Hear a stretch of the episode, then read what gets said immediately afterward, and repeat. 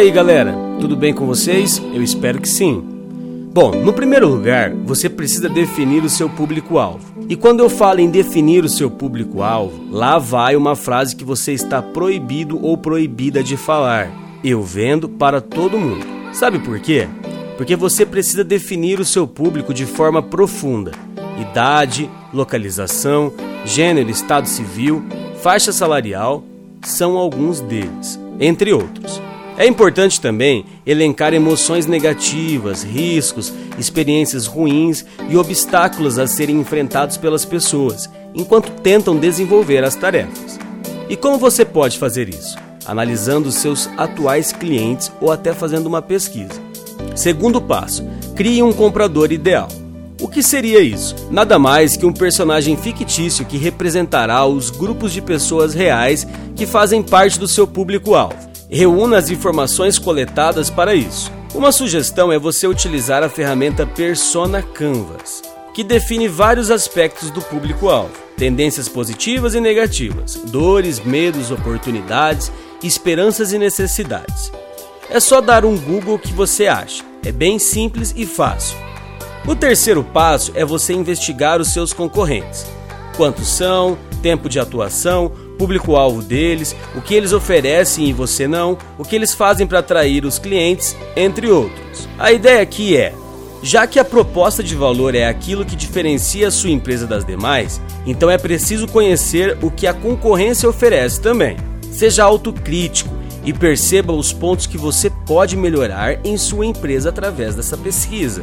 Quarto passo: Determine o principal benefício do seu produto. A partir do mapeamento dos concorrentes, é hora de avaliar qual é o seu diferencial? Quais são as características do seu produto que fazem ele ser mais atrativos para o seu público-alvo? Por que o consumidor deveria comprar de você ao invés de seu concorrente? É hora de avaliar quais são seus produtos e serviços, aliviando as dores do cliente que você elencou anteriormente. Aproveite e liste os benefícios e ganhos proporcionados pelo seu produto ou serviço ao cliente. A partir dessa resposta obtida, dá para criar uma proposta de valor. Hora do quinto passo. Iremos transformar todas as informações em seu conceito, frase ou ideia que irá te definir. Para deixá-la mais eficiente, você precisa ter em mente alguns elementos, como a clareza. Transmitir a sua mensagem com clareza e objetividade é fundamental para que o cliente entenda qual é a proposta de valor sem ficar com dúvida. Uma proposta clara é aquela que vai direto ao ponto, que expõe a ideia central da empresa e que apresenta fácil compreensão. Linguagem. Essa precisa ser adequada ao público-alvo. Mais uma vez, Aqui fica evidente a importância de conhecer o cliente e criar uma persona. Usar a mesma linguagem que o cliente significa aumentar a assertividade da mensagem e o engajamento das pessoas, já que é possível causar a identificação entre elas e a marca. Exemplo: se o seu público é jovem, use uma linguagem jovem, até gírias, dependendo de qual. Pode ser aceita e, se seu público for de uma terceira idade, use uma linguagem mais formal clássica, transparência. Outro aspecto fundamental é a transparência nas informações apresentadas nessa sua proposta de valor. Nesse sentido, é preciso ter honestidade, ressaltando apenas benefícios que o produto realmente entrega. Lembra do exemplo do Uber que eu citei no início desse episódio? O direcionamento. Por fim, saiba direcionar o público-alvo rumo aos benefícios que ele vai ter ao comprar de você.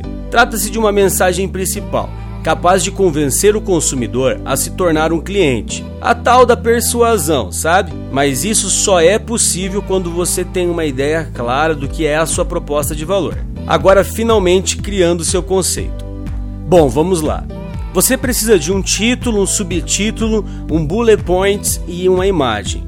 Título: o título é composto por no máximo duas frases curtas. Ele deve sintetizar a vantagem de seu produto ou serviço em relação à concorrência. Essa é uma chance de, em poucas palavras, conquistar a atenção do consumidor. Por isso, quanto mais impactante e criativo for o título, mais chance dele continuar lendo o que vem a seguir. Subtítulo. O subtítulo, então, ele é composto por duas ou três linhas que expandem a mensagem do título. É o momento para abordar o que a empresa faz, para quem é o seu produto ou serviço e quais são as principais vantagens que ele proporciona para os seus clientes. Já o bullet points depois do subtítulo, é a ideia de destrinchar os benefícios do seu produto em bullet points, também conhecido como tópicos. Eles são itens curtos dispostos em linhas, que são facilmente lidos e criam um destaque visual em relação ao restante do texto. Imagens não se esqueça de incluir imagens no site ou mesmo nas redes sociais quando estiver falando da sua proposta de valor. Elas são fundamentais para captar a atenção do público, ilustram as ideias que você apresentou em texto e tornam a experiência do usuário mais interessante de modo geral.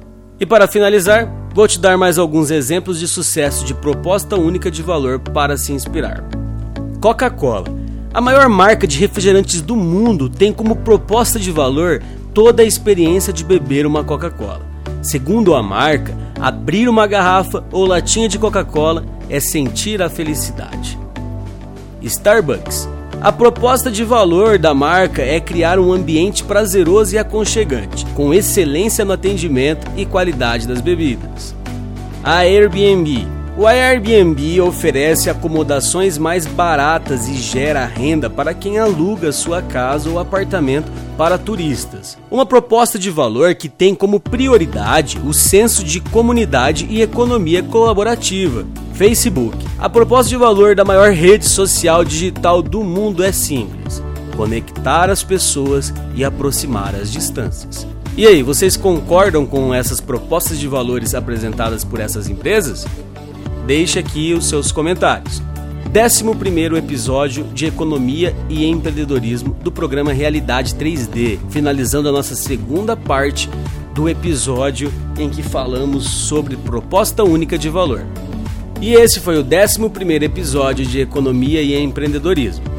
É sempre um prazer estar aqui com você. E se você está me ouvindo pelo Spotify, Deezer, Castbox, TuneIn, entre outras plataformas de áudio, não esqueça de compartilhar com seus amigos e de ouvir os outros blocos do nosso programa. E se você está me ouvindo pelo YouTube, não esqueça de dar um like, se inscrever em nosso canal e ativar o sininho de notificações. E também nos acompanhe pelo Instagram, Realidade 3D.